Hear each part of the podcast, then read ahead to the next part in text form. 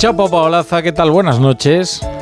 Buenas noches, Rafa La Torre. Pues vamos a, echar el cierre, a ver qué traes ahí anotado en el cuaderno. Pues mira, hoy traigo anotado que han entrado los agricultores en Madrid a pisar el césped de las medianas. Había un cabestro en la rotonda de la calle Alcalá donde normalmente se tiran selfies las pibas del Instagram.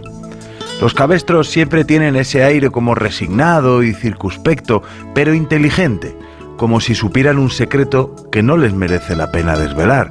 Cabestros enormes, de cuerna abierta y cencerro grande, cabestros graves e intelectualones como si leyeran a Joyce, atienden al mayoral que les dice, tranquilo, buey, tranquilo, y el buey, tranquilo, se abre paso entre la gente a su rollo. Otros llevaban un jamón y una bota de vino, así no que me enamoro.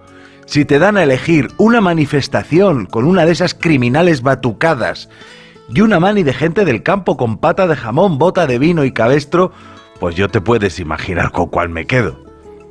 Por la carrera de San Jerónimo se oyen los cencerros de los otros cabestros, los del Congreso, y el jaleo de la detención de Coldo, el asesor de Ábalos. Con Ábalos detecto un esnovismo que no se da con otros políticos. Si el exministro dijera cosas con la S y tuviera six-pack y si hablara como Urtasun al fin y al cabo, no sé, si Ábalos fuera un pijo, pues no le atacarían tanto. A mí me cae bien esa cosa suya como de volver con una bombona de butano en el maletero para hacer arroz en el garaje. Ahora le han trincado al asesor y veremos, pero bueno, los que le acusaban al del partido de enfrente piden presunción de inocencia y al revés, los que decían hasta que se demuestre lo contrario, ven el cohecho clarísimo.